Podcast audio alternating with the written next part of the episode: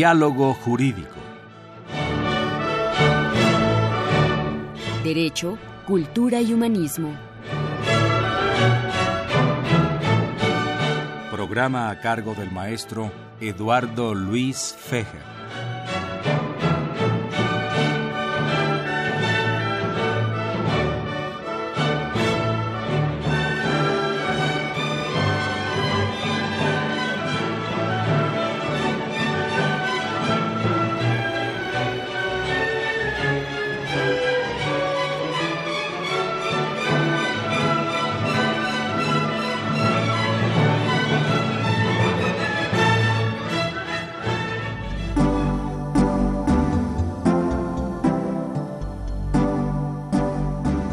Está usted escuchando Diálogo Jurídico, Derecho, Cultura y Humanismo.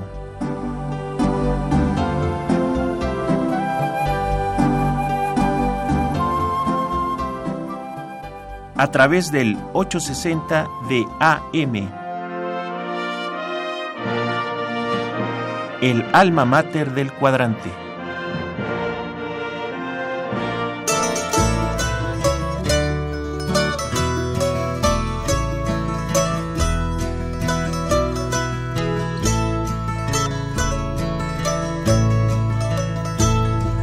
Love the white cross on our banner.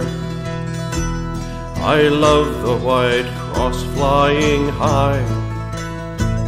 For love of our land, together we'll stand, the flag of St. Piran to fly.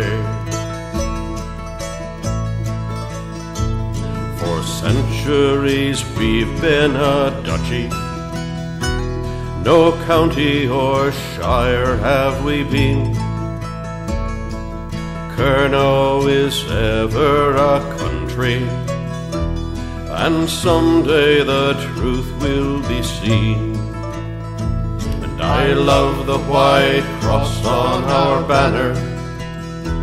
I love the white cross flying high. For love of our land Together we'll stand, the flag of St. to fly. ¿Qué tal amigos? Muy buenas tardes. Los saluda Eduardo Luis Freger en este programa de la Facultad de Derecho, Diálogo Jurídico, con nuestro lema Derecho, Cultura y Humanismo. Eh, tenemos en cabina de invitados de honor para comentar el libro de Francisco Trejo, nuestro productor, titulado, intitulado El Eterno Centinela, de extraño cementerio y otras biografías desconcertantes. Bienvenida Consuelo Sirven Gutiérrez, distinguidísima eh, eh, catedrático de la Facultad de Derecho, mujer de cultura universal. Gracias, Eduardo. Muchas gracias. Y no te vas a desquitar conmigo porque hace rato te dije socorro, vuelvo, vuelvo no, no, lo vuelvo a hacer, ¿eh? no lo vuelvo a hacer de ninguna Eso manera. Espero. Eso esperas, sí, ya sé.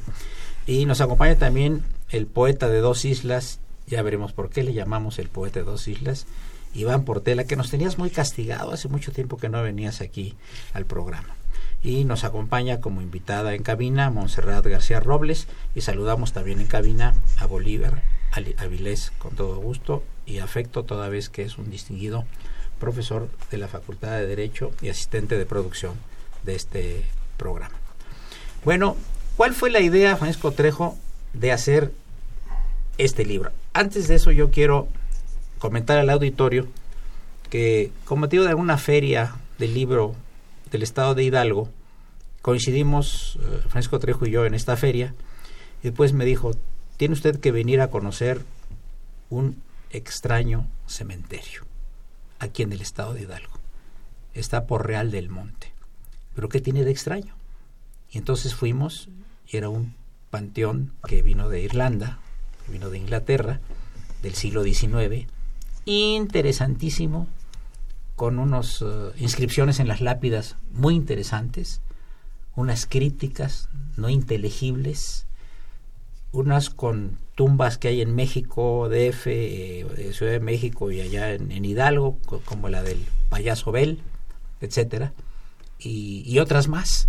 Entonces, él se ha dedicado a estudiar este cementerio y aparte es su amigo del cuidador, que por cierto fue condecorado por la reina Isabel II.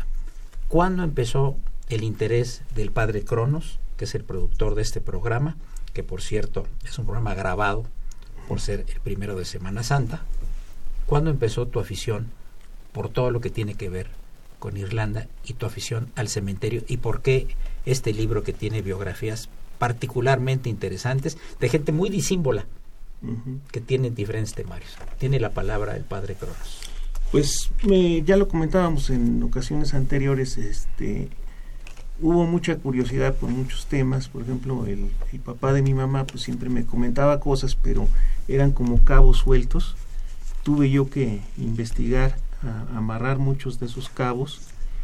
Y bueno, hemos encontrado entre esas lápidas curiosas, está una lápida de, un de, una, de una persona, una mujer, Eva Trejo Esquius, que tiene que ver conmigo, cuya lápida está escrita en náhuatl.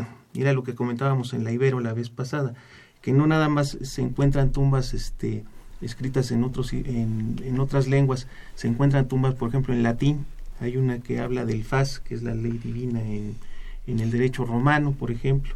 Entonces, eh, yo fui, tuve que ir atando este, muchos cabos, eh, estaba el libro y yo creo que usted es un personaje que siempre ha tenido la autoridad moral para decirle a, su familia, a sus amigos y a la gente que lo rodeamos, de decirle, escribe lo que estás diciendo. Y digo que tiene autoridad moral por ser autor de más de 30 libros, ¿no? Siempre, usted siempre recuerdo a, a un familiar de usted, mi tocayo, yo le digo cuando lo veo, y usted le dijo alguna vez, a ver, ¿qué son las franquicias? Ten un lápiz y empieza a escribir. Entonces así también me pasó aquí. Usted casi, casi también me dijo, a ver, aquí está el lápiz, y a ver, ¿qué es el cementerio? ¿Qué es Inocencio? Y, empieza a escribir. Y sí, efectivamente, eh, la mayor parte de los migrantes son de un lugar que es una península, si me permite la maestra Sirven, que aquí está Kernou o Cornualles, que es, un grupo celta emparentado con estas otras naciones también, de como es precisamente la isla de Irlanda. La mayor parte de los migrantes vienen de estos dos lugares, efectivamente. Ahora, el jueves pasado que estuve yo en la Ibero, eh, la doctora Shulamit Goldschmidt, yo no esperaba que, que ella me hiciera un comentario sobre la cuestión de las lenguas y me decía, dice, ¿existe literatura en esas lenguas celtas? ¿Qué aportaciones hay de esas lenguas al, al español? Y fueron preguntas que supe contestarlas en el momento. Efectivamente, sí se, sí se está buscando preservar estas lenguas. Eh, en el caso, por ejemplo, de Irlanda, sí existe el gaélico como tal, pero me decía, ¿y quién lo habla? Entonces yo le dije, bueno, el embajador Agnew lo habla muy bien y nos consta a Iván y a mí.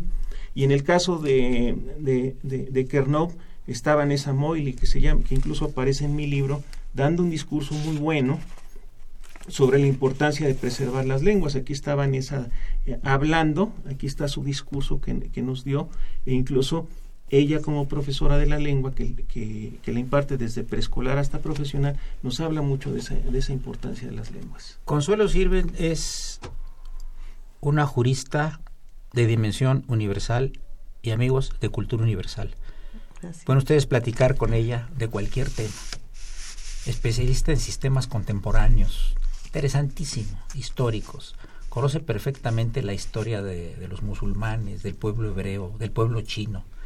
Para mí es un gusto que esté en los micrófonos de Radio UNAM, que ha venido varias veces. Gracias, Eduardo. Y, y, y yo quería ver tu punto de vista sobre, sobre el, el, uh, el libro de Francisco Trejo, El Padre Cronos, El Eterno Centinela de, de, extraña, de Extraño Cementerio y otras biografías desconcertantes. Qué bueno que seleccionaste a estos dos personajes, a Iván Portela y a Consuelo Sirven, para comentar tu libro. Consuelito. Bueno, a mí me gusta mucho este libro, El Eterno Centinela del Extraño Cementerio, de Franz Trejo, de Francisco Trejo, joven comunicador, maestro en ingeniería, que es, le dicen el padre Cronos. Y yo nunca he sabido por qué. Yo me imagino al padre Cronos, un venerable anciano. Y Franz es joven, alto, bien parecido. No sé por qué, de dónde salió el padre Cronos. Porque eh, en sus funciones que tiene como productor es el que marca los tiempos. como Cronos. Ah, yo pensé que por, a- por a- anciano y lo veo muy No, joven. para nada, está muy joven, anda en los 30 apenas. Apenas, No, los 30, no, todo un jovenazo. Pero es el padre Cronos, ya se le quedó. Que por cierto nos hablaron del auditorio una ocasión que si él daba misas, pero no, es Cronos por el tiempo, no porque sea sacerdote. Es el sacerdote del, del, del templo del saber que esto es, ra- que es este Radio Universidad. Pero nada más. Nada ah, más. muy bien. Bueno, el libro me gustó mucho. Trata sobre orígenes de celtas como Irlanda, países como eh, que tienen este origen, como Is- Irlanda y Cornualles, y los lazos de amistad y parentesco con México. Luego habla también en su obra de San Patricio. Yo no sabía que había dos santos, San Patricio y San Pirián. San Patricio es posterior a San Pirián un- como un siglo. San Patricio es del siglo V, San Pirián del siglo eh, IV.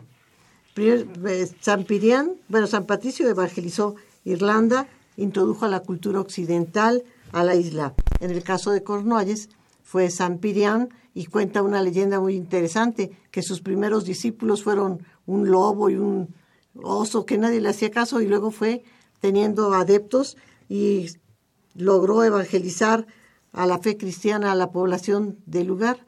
Entonces, muy interesante, tan interesante el libro que me que he buscado otros libros. Le traía yo un libro al padre Cronos sobre que está en gaélico y que es toda la historia del batallón de San Fran- de Patricio. Está en español y en gaélico. Muy interesante. Ahora, una, una pregunta, este, Iván. Eh, ¿El que habla inglés puede entender el gaélico o viceversa? Bueno, realmente para los que hablan inglés en, Inglaterra y en Irlanda es mucho más fácil aprender el gaélico, porque de alguna forma han mamado la cultura gaélica, ya sea a través de sus familias o a través de la colonia donde viven, o sea, del, eh, del lugar country donde ellos se han desarrollado. Eh, y además de eso, porque eh, hay muchísimas raíces de la lengua gaélica celta dentro de la lengua inglesa, ya sea de Irlanda o de Inglaterra. Para ellos es mucho más fácil que aprender el gaélico para los, eh, digamos, los españoles, ¿comprende? Claro. Eh, o los franceses. Oye, ¿tú anualmente haces un poema a San Patricio? Todos los años escribo un poema a San Patrick. Bueno, todo el año escribo y menciono a Patrick en muchísimos poemas. Como hombre, no, no solamente como santo, ¿no? Y sus milagros y su fuerza espiritual, sino también eh, como hombre en sus actividades. A mí sí me hace una personalidad maravillosa. Porque además de esto, creo que era más, este, eh, más guerrero de lo que nosotros podemos imaginar estamos hablando espiritualmente, ¿no? Y capaz también de, también eh, de, de- de actuar materialmente en esta vida de una manera fuerte. Y entonces para mí San Patricio eh, se convirtió como en una fuerza interior definitiva dentro de mi vida al tener yo contacto con los irlandeses en Irlanda y aquí en México también con los irlandeses.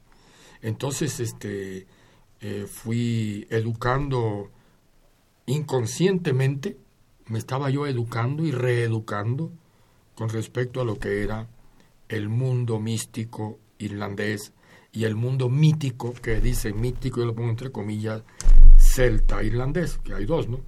El mundo místico, religioso, católico o protestante o metodista, y el mundo mítico, celta, comprende, pero los dos están estrechamente unidos. Entonces me, me sumergí en estos ríos y ya no pude salir de ellos. Y entonces todos los años, mm, y esto fue por el encuentro con San Patrick, y todos los años entonces escribo un poema el día de San Patricio desde el año 1976. Que vamos a pedirte que lo leas después de este primer corte musical. Un segundo, por favor. Muy bien.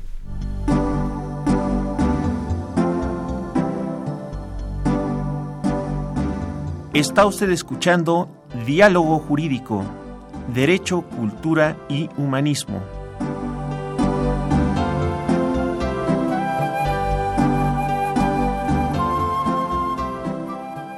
A través del 860 de AM. El alma mater del cuadrante.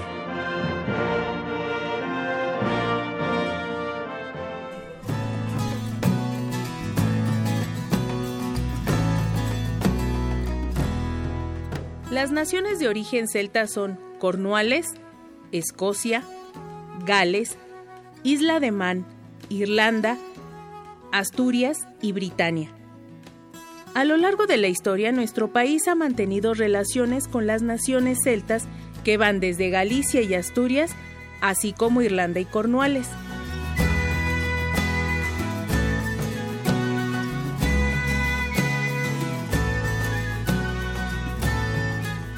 Al término del virreinato, Real del Monte y otros ricos yacimientos hidalguenses, como el Chico, fueron el primer asentamiento en el continente americano de los mineros y sus familias, venidos de la península de Cornualles, quienes traían consigo no solo su trabajo y sus herramientas de vanguardia para la explotación minera, sino también elementos de su cultura como el fútbol, los pastes y el metodismo, elementos del arraigado nacionalismo de un pueblo de origen celta que ha vivido la opresión desde los anglosajones venidos del centro de Europa. Su cultura es una manera de resistir ante el invasor, cuando con orgullo declaran ante el mundo que los ingleses se queden con su pescado y sus papas fritas. Lo nuestro es el paste.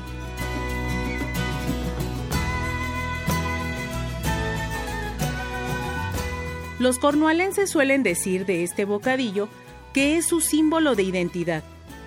El metodismo es también un elemento de identidad nacional córnica frente al anglicanismo, religión esta última que es más bien una escisión de la Iglesia Apostólica Romana que un conjunto de doctrinas reformadas. El anglicanismo es religión oficial del imperio frente al metodismo que es de tipo nacional de Cornuales. Córnico, Cornuales, así como cornualense, son vocablos que denotan el derecho milenario de este pueblo celta a ser una nación que se autodefine como el país del estaño. Y si bien en el derecho a la ciudad somos partidarios de la pluralidad étnica y la diversidad cultural y apoyamos el derecho a la autonomía y la autodeterminación de los pueblos y barrios originales, en este programa queremos rendir un sentido homenaje a los emigrantes de los pueblos celtas que a lo largo de la historia y hasta el presente nos han compartido sus conocimientos, su fe, su música y su calidez como seres humanos dotados de un sentido de fraternidad y justicia. Amigos del auditorio, les recordamos que se encuentran en cabina Consuelo Sirmen Gutiérrez y, el poeta de Dos Mundos, Iván Portela, que nos va a leer. Dije de Dos Mundos. Pero también es igual. Pues que Cuba es un mundo, Irlanda es otro, es otro mundo, ¿no? eso tiene una, una pequeña historia, ¿eh? De por qué el poeta de Dos Islas. No fui yo el que puso el título, este, eh, ese calificativo. Eso lo quiero comentar. Claro. Aquí se narra en el libro. Pero por lo pronto dinos por favor el poema y luego le pediremos su opinión a la maestra Consuelo Sirve. Bueno, eh, les, les eh, digo ahorita el, origen poema, del título. El poema. Sí, claro, claro. ¿El origen del título? Sí, claro. Sí. Bueno, estábamos en eh, la casa de Eamon Hickey y el embajador, el, el, embajador anterior a la... ¿De Irlanda en México? De Irlanda en México, que me había invitado a desayunar porque yo recién regresaba de Irlanda, estaba Trejo también. Y entonces el embajador de Irlanda, Eamon Hickey, me dice, tú eres un poeta de dos islas, ¿por qué no le titulas así a tu libro? Me quedé impactado. Poetry of Two Islands, imagínese usted. Y desde entonces dije, pues allá va. Y desde entonces eh, todo lo que ves aquí está escrito desde 1900, desde el... Eh, ¿Ahí en qué año estamos? 76, pero bueno, vamos al, al poema. Eh, no, no, desde el 76, bueno, ya. Eh, este fue el último, es decir, el de este año. San Patrick desde Rin a Tenochtitlán. Late en el corazón la presencia del Santo, en este día excelso de anhelo terrenal. Patrick se nos revela en el sublime canto y en la azul fortaleza de marzo celestial.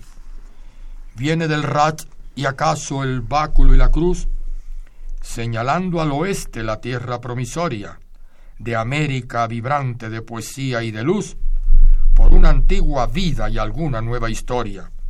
Senderos donde oleajes reafirman al Dios Cristo, desde Erín a las eras del verde Yucatán, la oración infinita de un canto nunca visto, Patrick entre las olas, canta Tenochtitlán. Cantan los santos hombres al cubrir con destellos los verdes corazones del alma esperanzada, en la eterna justicia del encuentro más bello, logrado por los mártires de la Erín consagrada. A San Patrick, hermano de niños y poetas, locos de amor bendito y cuerdos en la oración, de dos tierras hermanas entre tantos planetas, vienes en este día entonando la unción. Hoy es el santo día elegido en el cielo, para que el dúctil trébol bese al rosa carmín, y anunciando el desposo de un ensoñado anhelo, vibren como las cuerdas del arpa y el clarín. Ver en fusión bendita a México en Irlanda, la verde Irlanda en México en un noble festín, donde la voz de Cristo eternamente manda el destino entre amores de México y Arín. Precioso. Consuelo Sirven, eh, ¿alguno de los temas que trata o de los personajes de este libro del padre Carlos Franz Trejo te llamó particularmente la atención? Bueno, a mí me llamó mucho la atención. Bueno, ya saben que me gusta mucho la historia y uno de mis personajes es Guillén de Lampard. Claro. Ese es uno de mis personajes preferidos. Me gustó también mucho lo del batallón de San Patricio. Lampard es único, es un personaje. Yo sí quisiera, Consuelo, para efectos del auditorio, que algunas gentes no conozcan quién fue William Laporte o Guillén de Lampard. ¿Quién fue? ¿Y por qué, por qué está en, el, en, en el, una efigie en la columna de la independencia? ¿Qué tiene que hacer un irlandés dentro de los héroes de la independencia? con su placa que dice Guillén de Lampard, precursor de la, independencia en México no es cualquier cosa. Cuéntanos por qué está dentro de la, de columna de la independencia. Guillén de Lampar primero es un personaje de perfil novelesco. Llegó a nuestro país en el siglo XVII y pues eh, participó activamente, sabía muchos idiomas, decía que era hijo bastardo de un rey europeo, era joven, rico, muy culto, daba clases, pero luego empezó a conspirar. Él quería la independencia de México y que lo nombraran, que nombraran a, un rey y el que podía ser nombrado era él. Y decía que lo primero que iba a hacer era abolir la esclavitud. Hizo todo un plan que si se analiza no era descabellado. Y desgraciadamente lo descubrieron, lo descubrieron y lo mandaron a la Inquisición donde estuvo 17 años. Dicen que fue el único que se logró escapar de la Inquisición. Incluso la Inquisición daba una calle, la perpetua, porque los que llegaban ahí era a perpetuidad y él dijo que se iba a escapar y cuándo y lo hizo. Pero lo volvieron a agarrar porque él fue, mandó una carta al virrey, pegó un escrito en las iglesias, no le importaba, como que quería que vieran que, se había logrado escapar. Lo vuelven a meter a la cárcel, estuvo 17 años y ya la Inquisición pues lo mandó a, a quemar. Ahora, dentro de la columna de la independencia está el mausoleo que guarda los restos de 12 de nuestros héroes. Y dentro de la columna hay una sola estatua, como que está cuidando a los demás. Y ese es Guillén de Lampard. Ahora, eh, se ha criticado, incluso hay un libro que se llama Memorias de un impostor.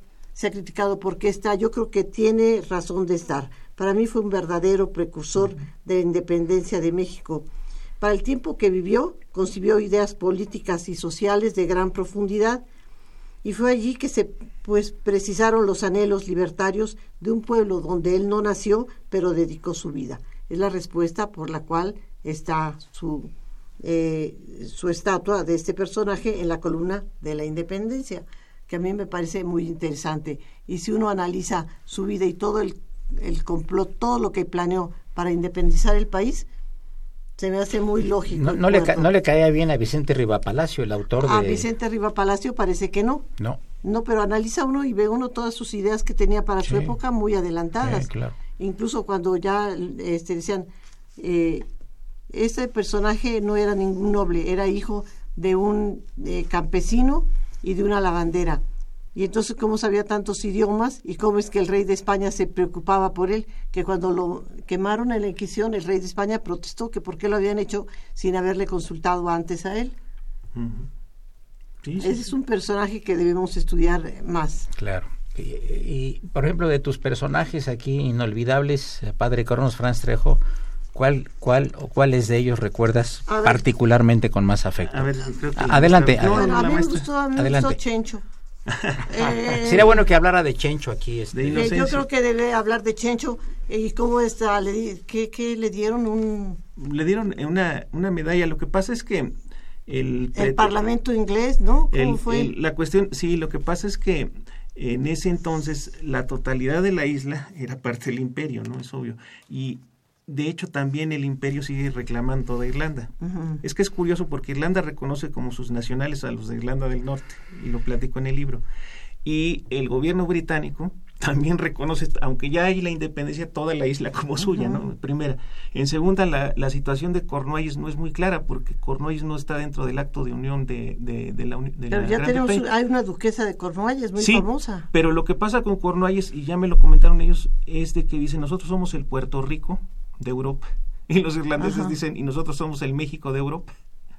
Entonces los irlandeses son el México de Europa y los cornuallenses son el Puerto Rico. O sea, la situación de Cornualles es parecida a Puerto Rico, en pocas palabras. Es un, eh, y lo mismo está Isla de Man, porque decían, y nosotros Isla de Man, ¿cómo estamos? Y la situación de Isla de Man es parecida a Hong Kong, como estaba antes de, de 1997. Ahora ya es parte del, de, de China otra vez. Ya es parte de China. Entonces, entonces esta, estos pretextos hicieron Pero que- Cornualles está más que Hong Kong. Cornualles Sí. ah, puede ser como las Islas Malvinas. Exactamente. Mm. Así es, esa es la situación, porque ellos manejan la doctrina del derecho histórico y, y la cuestión de su lengua. Dice, nosotros tenemos la lengua, nosotros somos celtas.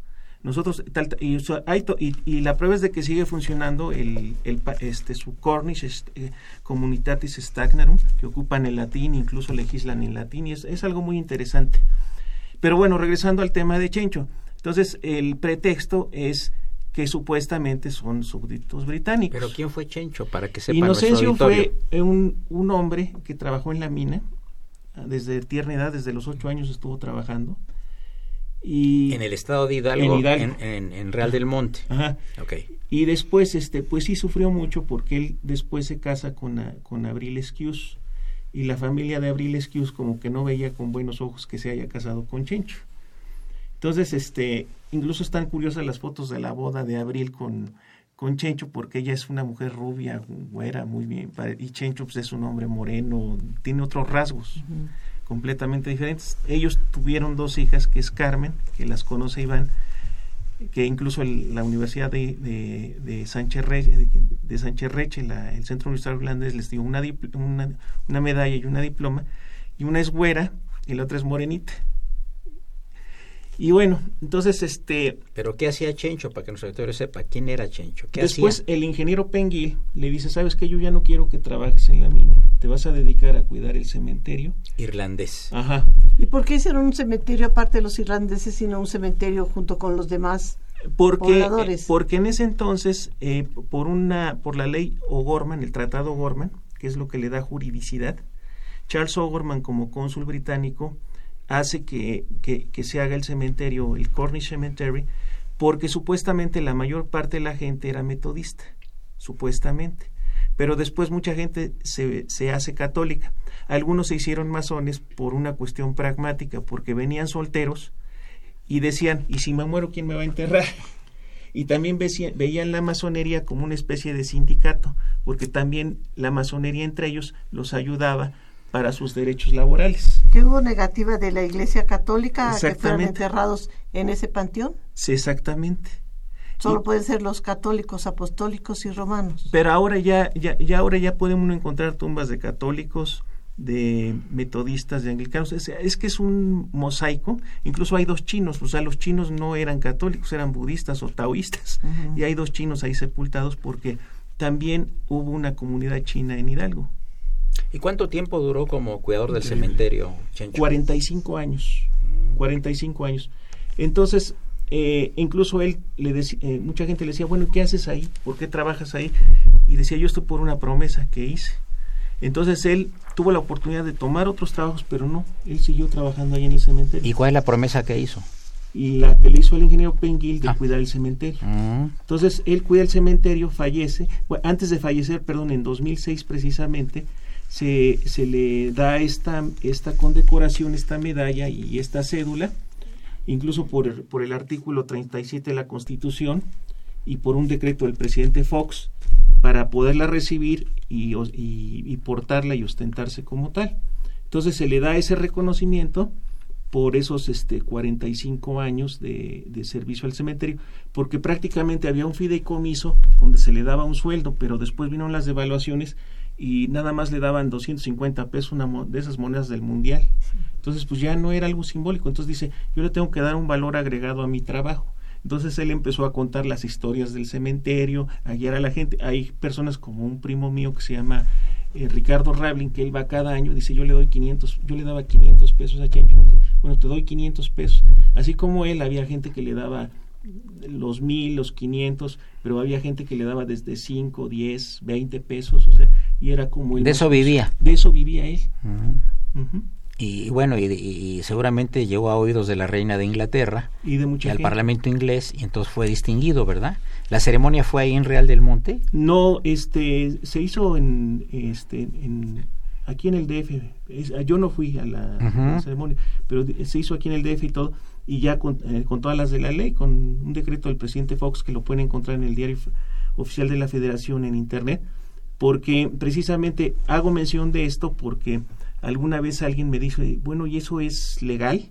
Entonces yo le digo, sí, ¿sabes qué? Aquí está la, el, este, el decreto, está el artículo 37 que lo puedes, eh, puedes hacer la interpretación del mismo, en el cual pues él, él, él tiene todo el derecho de recibirlo y de ostentarse como tal. O sea, ellos públicamente se ostentan como Inocencio Hernández Lara, MBE, o como el caso de eh, Borges, que él también recibió una condecoración parecida y él era OBE, orden del Imperio Británico, que de eso platiqué yo con Alifán, ahora que, está, eh, que vino a México recientemente. Yo quería, eh, después del corte que ya viene, eh, que nos platicara el poeta de dos islas y de dos mundos hmm. y de dos universos, que se van por tela, que nos platique por qué, siendo él de nacimiento cubano, mexicano mm. de, de corazón y de adopción, y emocionalmente ligado a Irlanda, ¿por qué la ligazón con Irlanda? Tiene una razón de ser muy interesante que lo ha perseguido toda su vida y que lo sigue persiguiendo. La razón se llama Teresa Cody. Ah. regresamos en unos minutos con ustedes. Soy Eduardo Luis Fejer, es el 860, estudiar en la Universidad Nacional Autónoma de México.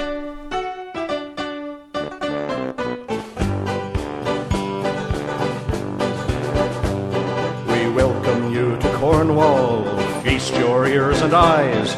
You've just departed England, aren't you surprised? You've crossed the mighty Tamar, and now you're over here. But this isn't England, let's get that very clear. See the fields and hedgerows, hear the way we talk. Those are cliffs of granite, not of bloody chalk.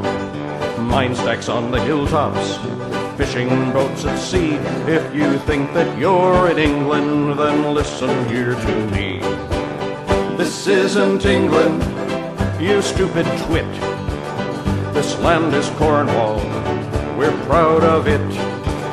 It's part of Britain and the UK. But this isn't England, let's get that straight, okay? Have a proper pasty and some clotted cream. Have a jar of scrumpy, you'll see what we mean. It's like a different country, you'll say if you're not dull. Well, that's what we're trying to drive into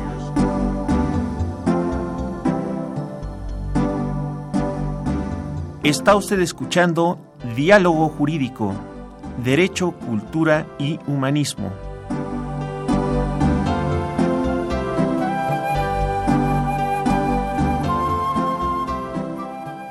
A través del 860 de AM. El alma mater del cuadrante. Bien, eh, vamos a preguntarle nuevamente al, al poeta de dos islas su ligazón emocional con la isla de Irlanda. Bueno, verdaderamente eh, ha mencionado a la señorita o señora hoy, supongo, Teresa Cudi. Realmente este sería mm, el factor emocional del romance, de la parte, digamos, pasional y auténticamente, digamos, eh, individual mía, está claro. Es decir, hay otras razones que me ligan allí, como es la desesperación por encontrar eh, una isla plena en libertades, la desesperación por encontrar apoyo, no tanto material, sino el apoyo, como les diré, filial, el apoyo emocional de amistades, eh, la oportunidad de poder eh, escribir los poemas acerca de un ambiente isleño que a mí me agrade y en el que yo me sintiese totalmente capaz de explayar mis ideas sin necesidad de que me estuviesen vigilando la hoja en que escribo. Es decir, este, hubo muchísimas razones en aquellos años setentas para que yo aceptara la invitación a Irlanda en el año 76. Los irlandeses en México me enviaron a Irlanda, me pagaron el pasaje, la estancia, todo lo que puedan imaginarse con tal de que yo fuera. Me dijeron, vas a ir a Irlanda, te queremos, queremos que vayas allá. Y se reían como hacen ellos cuando hay un misterio, se ríen misteriosamente, así, ¿no? Y entonces me acuerdo de, los, de, de estos señores, que la mayoría eran sacerdotes. Y entonces me pagan el pasaje, la estancia y órale, me zampan para Irlanda y yo decía, pero ¿cómo? Si ni pasaporte tengo. Me conectaron con un señor que se llamaba don Rómulo Farril, que representaba los intereses de Irlanda en México. Rómulo Farril me dijo, no te preocupes, eso está arreglado. Ahora mismo vamos a ver, vete a la embajada americana para que te den tu visa y vamos a conseguir un pasaporte de, identidad y viaje en la Secretaría de Relaciones Exteriores. No, no, no, no un pasaporte normal, sino documento de identidad y viaje. Yo digo, ¿esto qué es? Yo decía, esto no puede ser cierto. Y de repente, yo, ¿con qué me voy? No, aquí está el pasaje. Los irlandeses. Y entonces caigo en Irlanda y desde que llegué experimenté la sensación, claro, esto es eh, demasiado, demasiado vulgar o tal vez suene esotérico, pero experimenté como una posesión. Algo me estaba poseyendo allí desde que me bajé por primera vez del avión en el año 1976. Entonces comencé a experimentar una sensación tan fuerte en mi poesía no solamente, sino en mi vida, en mi alma, en las decisiones, en lo que yo ansiaba como, digamos, como paisaje mítico para mí y como paisaje celestial dentro de mi corazón. En, en algún lugar de la tierra tenía que existir esto. Y entonces, de repente, y ellos me llevaban y me traían para todas partes. Y me decían, ahora mira, vete, vete para el sur y entonces me conseguían pasajes de esos que dan para, las, para los viajeros, ¿no? Para los invitados. Y empecé, y además yo sin dinero. Es decir, eh, ellos procuraron que a mí no me faltara nada. Y entonces comencé a viajar por toda Irlanda y entonces ocurrió lo inesperado. Un día, en una avenida, viene una, una señorita caminando con su pelo dorado y sus ojos azules, flaca como yo, venía andando por una calle y yo así, nos quedamos los dos mirándonos y entonces le entablé conversación. ¿Y cómo te llamas? What's your name? Teresa. you? Ivan. Oh, Ivan, where do you come from? I'm from Cuba. I born in Cuba, but I live in Mexico. In Mexico? Y entonces empezamos a hablar, ¿no? Le dije, bueno, estoy exiliado en México en aquellos años, ¿no? Estoy hablando de los setentas. Y entonces se inició allí aquella historia del gran romance que nunca se llevó a cabo en su plenitud. Comprende. Y escribí decenas de poemas a Teresa Cudi y esto fue un factor ya muy personal para sentirme yo subyugado, ya no solo por Irlanda, sino por aquella dama ¿eh? y por aquel entorno donde la había conocido. Tuve contacto con los niños, contacto con los ancianos, contacto con las familias de los sacerdotes y con los ateos y con todos, comprenden, con los borrachos y con los no borrachos. Tuve contacto con cuanto irlandés se pueden imaginar en aquella isla y aquello fue agarrando mi corazón así. Y ellos siempre se reían cuando se daban cuenta de que yo estaba eh, poseído, como decía el padre Kevin Fagan. Me decía, estás poseído y se reía también. Se ríen entre, así con una risita tan misteriosa, se ríen como gnomos, entonces, como leprechauns. Y experimenté aquello, esto, todo, todo lo que les estoy contando es cierto, ¿eh?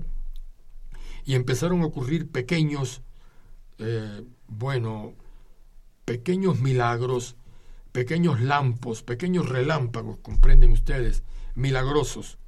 ¿Mm? Cuando no era que me encontraba con una persona y ya yo había visto su rostro anteriormente y la persona que ella me dijo, yo lo conozco usted de antes, me quedé congelado, ¿no? Cosas de ese tipo empezaron a ocurrir en mi vida. Y entonces al otro año, en el 77, me mandaron a Dublín otra vez. Regresé a dar clases en el colegio irlandés y me volvieron a enviar a Irlanda. En el año 78 me volvieron a enviar. En el año 79 otra vez. Oigan ustedes, y siempre viendo a Teresa y esperando a ver si algún día se cumplía la eterna historia y Teresa esperando también a ver cuándo podíamos casarnos o algo, algo tenía que pasar. ¿Y qué pasó con Teresa? Teresa, más nunca la vi después del 79 y nunca la olvidé. Esa es la realidad. ¿La has buscado durante muchos años? Sí, he buscado. 40 años. Y, ahora con los métodos modernos que hay, he puesto en el internet y he encontrado una cantidad de Teresas Cudis que para qué les digo, ¿no? Entonces, y ninguna responde a... No, y además este debería ser una señora ya de más de 60 años, ¿no? Algo así. No, está bien. Entonces, claro. pero, pero yo este 64, yo llevaba como 10 o 12 años o más, y entonces este eh, ahí tengo todas sus fotos. Yo he dudado mucho si incluir en el libro que quiero publicar, Poeta de dos Islas, que está ya en prensa, si incluir fotos de aquellos tiempos. Voy a hablar con la directora a ver si es posible, ¿no? Creo que sería interesante por lo menos un par de fotos. Ahora, este, también este afán de búsqueda de la libertad auténtica, a pesar de que los irlandeses estaban en una, en una, disyuntiva muy grande con los problemas del IRA y todo esto, ¿no? Este es algo muy fuerte de aquellos tiempos. Y entonces este yo quería encontrar un sitio donde una isla donde experimentase la auténtica libertad y creo que esto lo viví en Irlanda. Muy a pesar de todo el problema político que ellos han sostenido, ¿no?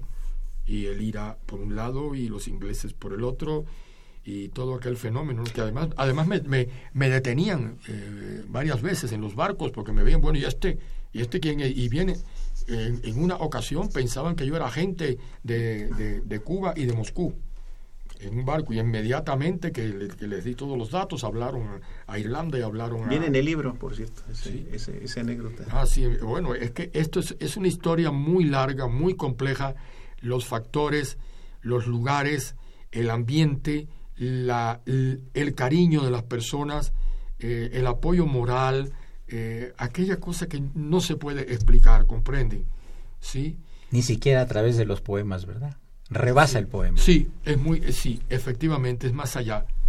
Es más, es un lampo que no, que no tiene explicación. Lampo relámpago en italiano. Sí. ¿Cómo ves, cómo ves esta cosa de que desaparece la dama? Muy romántico y muy bonito. Si hubiera aparecido la dama, ya no sería el mismo. Para que el amor perdure para siempre, uno de los personajes debe de desaparecer. Y mejor que no se encuentren. Siempre lo tiene en la mente como la conoció, como era. Mejor que así. Qué bonito, qué romántico. Eso, eso, me decía, eso me decía una amiga. Eh, Tener la ilusión. Que le mando un saludo, es Betlana, que vive en Cuernavaca y es de origen ruso. Y eso me comentaba, dice, a veces eso es esa es la situación y lo mismo que comenta la maestra Consuelo Sirvent. Dice que lo tienes, tienes esa persona en la mente y luego si te la si te la encuentras a lo mejor te vas a desilusionar. Bueno, un saludo de Svetlana que nos está escuchando. Eh, quiere decir que en el caso Consuelito de del maestro Iván Portela, pues fue un motor. Un motor y lo motivó y sigue con la ilusión de algún día encontrarla. Y qué bueno que no la encuentre, que sigue con esa ilusión. Eh, perdón. Eh, además, la ausencia de familia el no poder ver a mis padres que se murieron en Cuba sin poder salir, eh, digamos, este, los factores materiales, los factores emocionales, el venir de una isla también, eh, rodeado de agua, igualito por una isla caliente. Bueno, son muchos los factores que me hicieron a mí, mm, digamos, buscar y encontrar ¿eh? en un lugar este apoyo interior, ¿comprende? Aquí traigo un poemita, Teresa, si quieres se lo puedo decir. Léelo para pasar luego al, al, al, al siguiente segmento. No sé si lo has oído, de, eh, canto a Teresa de Erín desde un filian antillano. Teresa, tú en el puente. Adiós, amado Iván, adiós. Adiós, Teresa mía, adiós.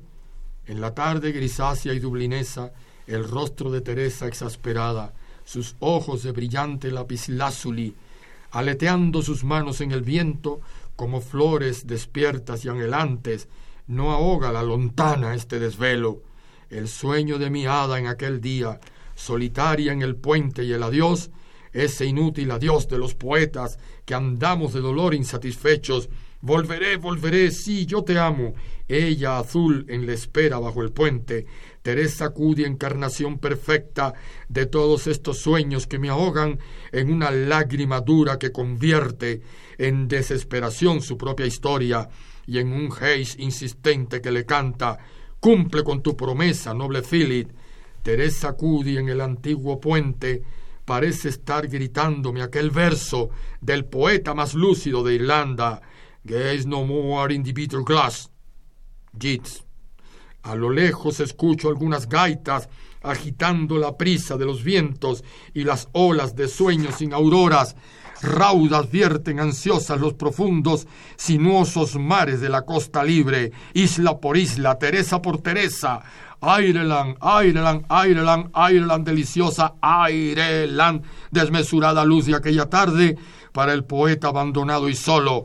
A lo lejos el alma se agiganta y el cuerpo encadenado en esta furnia resiente los quejidos de este Philip en una soledad de extraña música bajo el sol imperioso del delirio, en la esperanza de este cuerpo herido, se vierten las extrañas sensaciones lacerantes del ánima extraviada, árboles del, del ayer, de los ayeres, vientos, techos, lugares del ancestro, expandiendo la huida en esos campos, en esas lánguidas plateadas callejuelas del Dublín medieval donde Teresa en la vereda derramaba el llanto, bajo el puente y al cabo de seis lustros, el Phyllis se, se pregunta si en la noche el viento de Dublín hará un milagro y en medio de un otoño demacrado reencarne mi Teresa Niam descalza y en Oshin este Philip olvidado. A los seis meses de haber regresado de Tirnanock, que es el nombre mítico de Irlanda como Tenochtitlan aquí.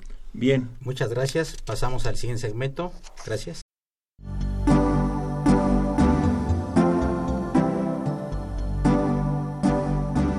Está usted escuchando Diálogo Jurídico, Derecho, Cultura y Humanismo.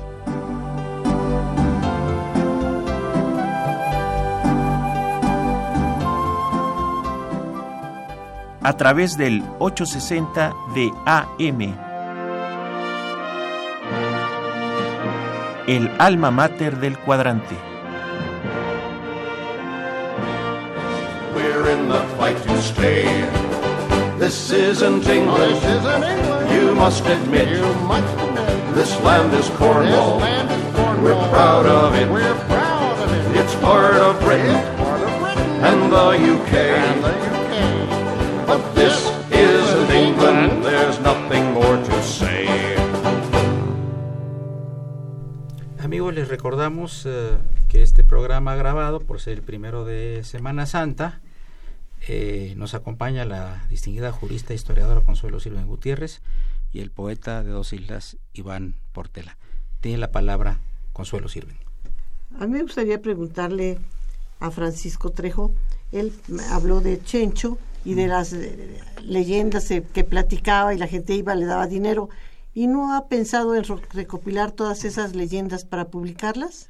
Sí, pero me gustaría hacerlo desde la perspectiva del método, como yo lo hago en el libro, que explico qué es el payaso, qué es esto, o sea, eh, ¿Cuál payaso? ¿Qué payaso? el, supuestamente se dice que en el cementerio está sepultado el, el- el payaso Richard Bell, pero entonces ya descubrimos que no es esa la realidad, pero si se lo dice uno a la gente del pueblo o hasta las mismas hijas de Chencho se molestan, pero eh, es que ahí, analizándolo desde la perspectiva del método, hay muchos elementos, porque el payaso simbólicamente es lo opuesto al rey, es el rey asesinado. Ahí lo explico en mi libro más ampliamente. Entonces lo que simboliza esta leyenda es a mucha gente que tuvo la oportunidad de irse del país de México, porque cuando llegó la revolución, muchos de ellos dijeron vámonos a, a otra parte. Entonces muchos decidieron irse a las Islas Británicas porque pues tenían la facilidad, bueno, el contacto porque eran hijos o eran nietos de inmigrantes. Entonces llegan allá, y este fue el caso de, de Dolores Rablin, que yo lo platico, la prima de mi bisabuela, que les tocó estar en 1914 y les tocó ver un, un bombardeo y que los metieron a, a- a los túneles abajo. Y la señora Rablin gritó, yo me quiero ir a- al chico. Y se hizo así en posición fetal. Y desde ahí la señora únicamente hablaba español y español y español y se regresó. Entonces cuando yo, yo supe esa historia y todo, dije, bueno, es la misma historia de mucha gente que di- dijeron, mi país no es este, mi país es México. Entonces eso es lo que trata de explicar la, la leyenda. Y por ejemplo hay otra leyenda que también no la explico en el libro, pero sí les, la explico públicamente. desde Ahora, Francisco, las leyendas que tú publicarías, les, eh, las analizarías, le darías un, verías la realidad. ¿No mejor dejarla la leyenda como la contaba Chencho? Eh, ¿No es sí, mejor es, es lo que es lo que respetar a lo que decía Chencho, lo que a la gente le gustaba? o lo que le gusta oír, bueno, sí. Lo que le gusta oír, ¿para qué analizar y llegar a la verdad? Bueno, yo lo haría más que nada por, porque Pues una- son leyendas, cuentos, Es- mitos. pero luego luego hay gente que, que cree que el mito es la es la verdad de las historias por ejemplo hay un mito que dice que que la gente que, que los migrantes llegaron jugando fútbol en 1824 y no es cierto o sea lo que llegaron jugando era hurling que es un deporte muy parecido Bueno, pero es parecido, bueno, y no eh, la palabra hurling está más difícil. Y ¿Por la gente dejarle quiere la creerlo. felicidad que, que le digan como quieran y creer en esas leyendas? Si las analizas, ¿no les vas a quitar su encanto? Mm, Pues más que nada es, es, es que un mito, una leyenda, y lo explico en mi libro, un profesor que yo tuve de filosofía decía que el mito es una explicación que, que carece de método de algo. Y la, y la filosofía... Pero imagínate la mitología griega, qué bonita. Si Es una maravilla. Es una maravilla la mitología Es griega. poética. Es algo que no si no tienes que analizar y de que a ver si esto no puede ser. Claro, no, le quitas la belleza. método. Acéptalo. Olvídate de Descartes. Sí, y acepte que si a Chencho le contaba leyendas y a la gente le gustaba, respeta lo que decía Chencho. Claro. y lo vamos a Ajá. leer con mucho gusto. Sí, Bueno, es debe estar idea. muy interesante. Porque hay este eh, mi- mitos sobre apariciones ahí, ¿verdad? Sí, hay, hay cosas por ahí. Hay también otro mito que es el de, el de Helen Yori, que incluso los descendientes de Helen Yori se molestan, ¿no? Porque lo contaba y es una historia parecida así como de amor y toda la cosa, de que se suicida porque este, sus, sus padres se oponían que se casara con un personaje de rasgos típicamente eh, indígenas y ella era una mujer este pelirroja y toda la cosa. Entonces los descendientes de Helen Yori, que son eh, es el matrimonio Cravioto, se molestan, ¿no? Y hasta han dicho que no, que, ya no cuenten esa historia, que porque no es la verdad sobre Helen Yori. Pero yo alguna vez le, dije al, al matrimonio Cra- Cravioto, es que esa historia explica este el, el cómo se eso eh, estas personas, sus hijos, comienzan ya a casarse o a, o a mezclarse con gente o integrarse con gente que, no necesariamente es de la misma nacionalidad de los padres, sino con otras nacionalidades. Y entonces, por ejemplo, ya incluso encontré el- la, fe de bautizo de Helen Yori, que por cierto el, el cura ya no le pone Yori, le pone Yorei, que a su, a su libre albedrío, que también yo platico de eso, cómo los apellidos se fueron castellanizando o fueron cambiando. Entonces, también es esa, es, es esa situación de, de, de Helen Yori, que es otra leyenda que, que también este pues los, los familiares como que no están muy de acuerdo, pero bueno, Bueno, pero ya se cambió el sigue apellido, contando. ya no es el mismo apellido, ya puede.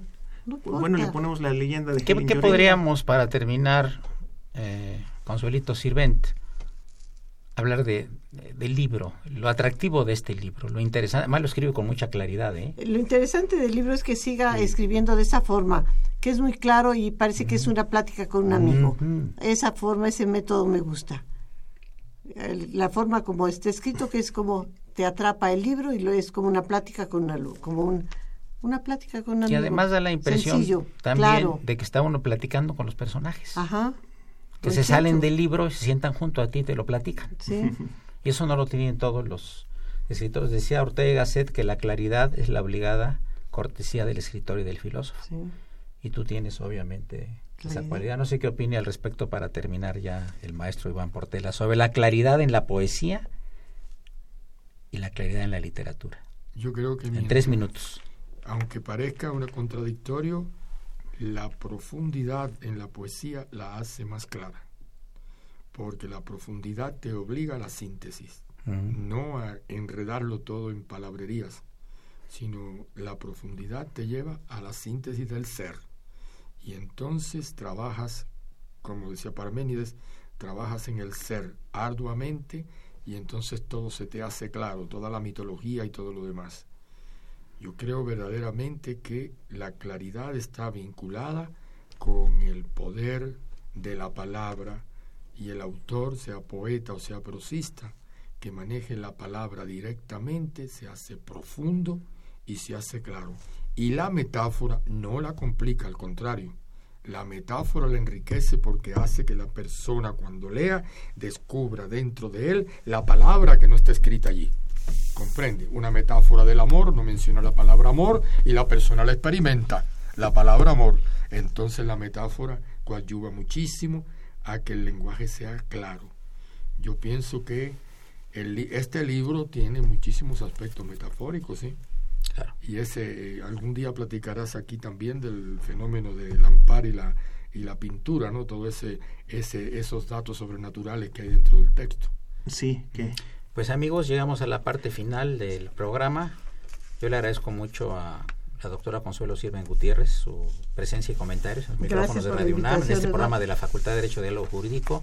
Igual al querido poeta Iván Portela, Gracias. poeta de dos islas.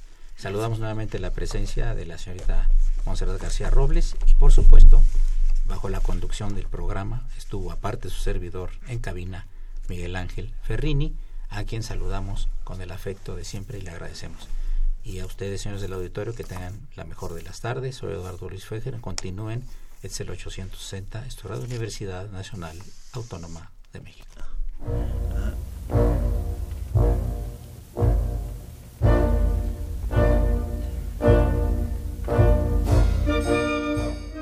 Diálogo Jurídico fue una coproducción de Radio UNAM y la Facultad de Derecho.